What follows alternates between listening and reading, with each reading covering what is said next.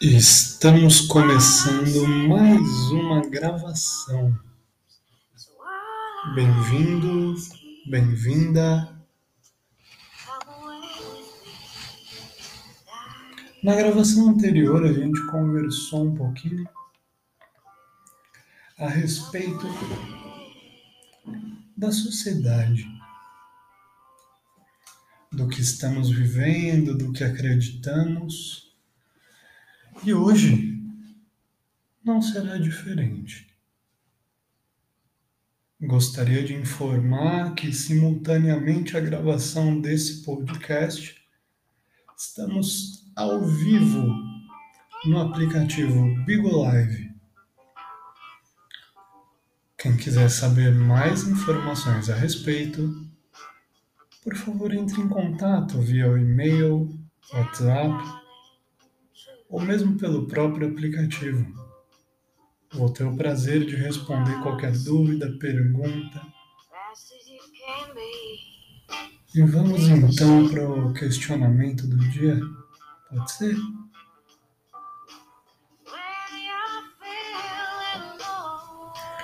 O homem sente a estranha necessidade de fazer sempre o mais difícil.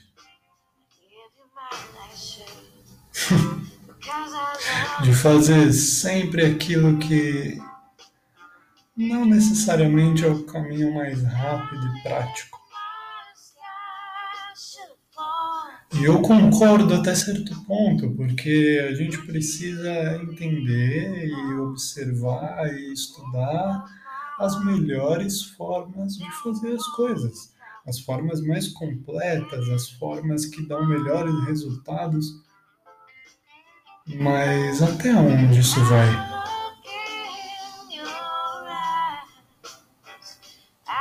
Uma pessoa que acorda às quatro da manhã, levanta da cama, lava o rosto e percebe que o seu dia está começando muito antes do sol nascer. Essa pessoa sai de casa, pega um ônibus lotado, que o motorista muitas vezes é mal educado. Ou mesmo qualquer outra pessoa dentro do transporte. Mal educados.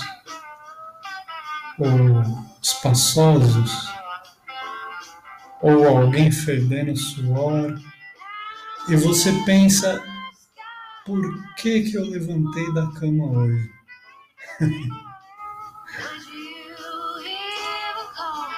você pensa, será que vale a pena? Mas logo esse pensamento vai embora.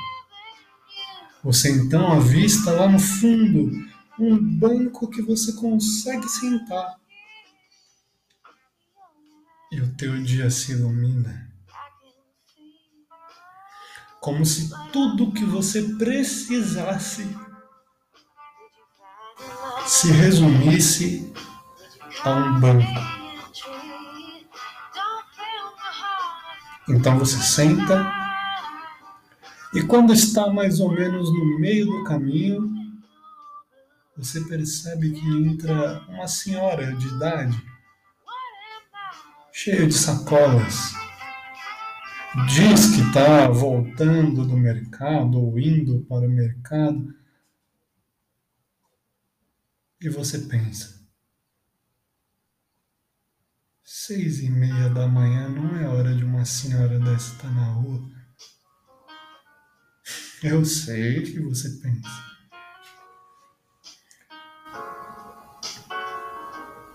Então você é quase que obrigado a levantar e ceder o seu lugar para ela, afinal, isso é o que as pessoas bem educadas fazem, não é mesmo? Ou melhor, isso é o que somos forçados a fazer pela, pela pressão que é exercida sobre nós apenas com olhares e às vezes até alguns comentários baixos, mas que você percebe que é para você. Então você sai do seu lugar e passa mais uns 20, 30 minutos ali de pé no corredor, esperando o seu ponto chegar. Enfim, você desce do ônibus e pensa: Uau! Uma parte do meu trajeto já foi cumprida. Estou mais perto de voltar para casa.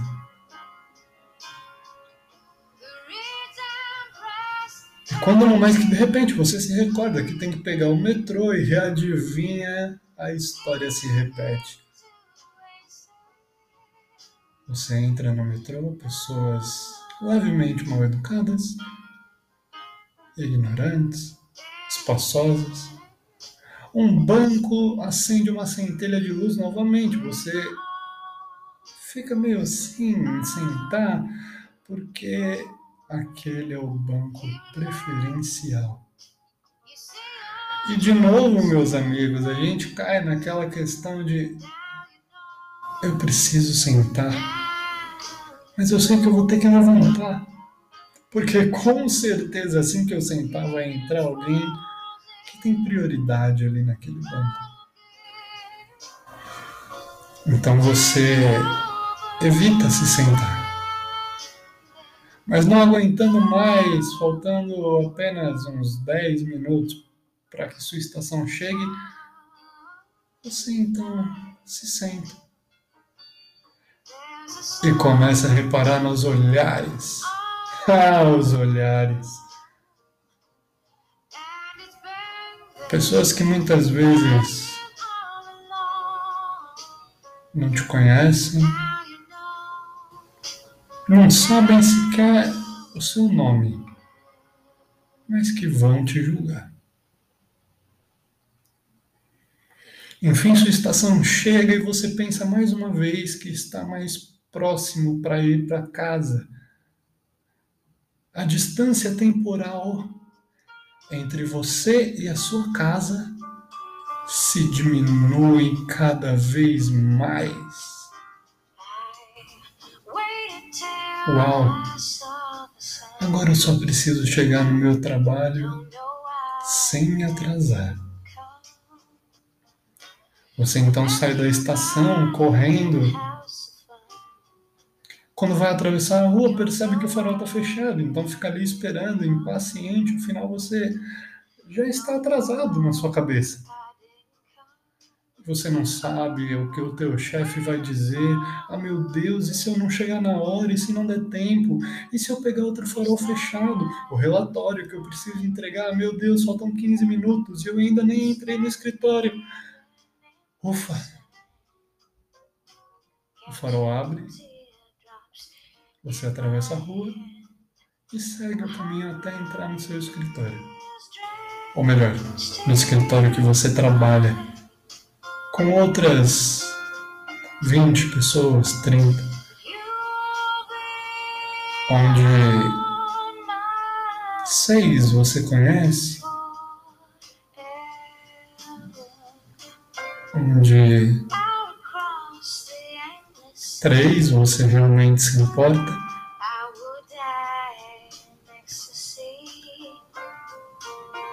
Onde apenas uma é realmente muito importante. O seu chefe. então você chega, coloca suas coisas, se arruma, começa a trabalhar. O dia vai passando, você vai ficando cada vez mais cansado, mais exausto, física e psicologicamente. Afinal, mais um dia de trabalho cobranças, entregas, projetos. Ufa. Só quero chegar em casa. E adivinha? O ciclo se repete. Você sai do seu escritório, pega o metrô, com as mesmas pessoas. Que coincidentemente ou não, possuem a mesma característica das que você pegou anteriormente. Sai na sua estação, pega o ônibus, desce do ônibus, chega quase que exaurido, sem forças, na sua casa. Já são 10 horas da noite, você ainda não comeu, mas também não tem fome. Afinal, o cansaço é maior que a fome. Foi um dia cheio. Você vai tomar um banho, se troca, senta próximo à janela, acende um cigarro. E pensa: será que tudo isso vale a pena? Trabalhar e trabalhar e trabalhar para no final do dia pagar contas e boletos e Pix. E tudo mais que, que todos nós sabemos que, querendo ou não, somos obrigados a arcar. Parabéns! Você é um indivíduo maduro, adulto, pagador de boletos. Então sua mulher chega com uma notícia. Vocês estão grávidos.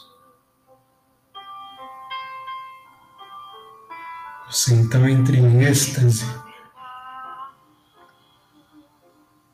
Uma sensação maravilhosa, mas que de alguma forma é abafada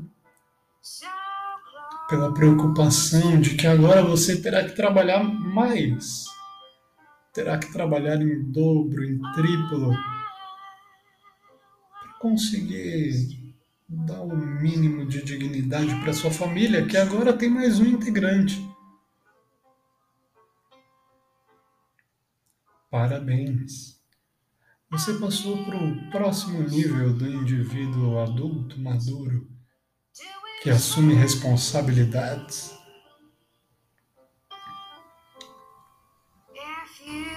Quanto menos você espera, a vida te surpreende. Seu filho nasce, você o coloca numa escola e os problemas escolares começam a vir, e meu Deus, essa criança cresce, estuda, estuda, estuda, estuda por anos da vida dela. Termina o ensino médio, entra numa universidade, termina a universidade, arruma um emprego e pronto. Ela já virou um indivíduo pagador de boletos, assim como o pai, e que provavelmente também vai ser pai daqui a algum tempo. E o ciclo se repete.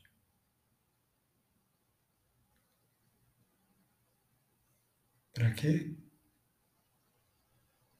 Apenas para sobreviver.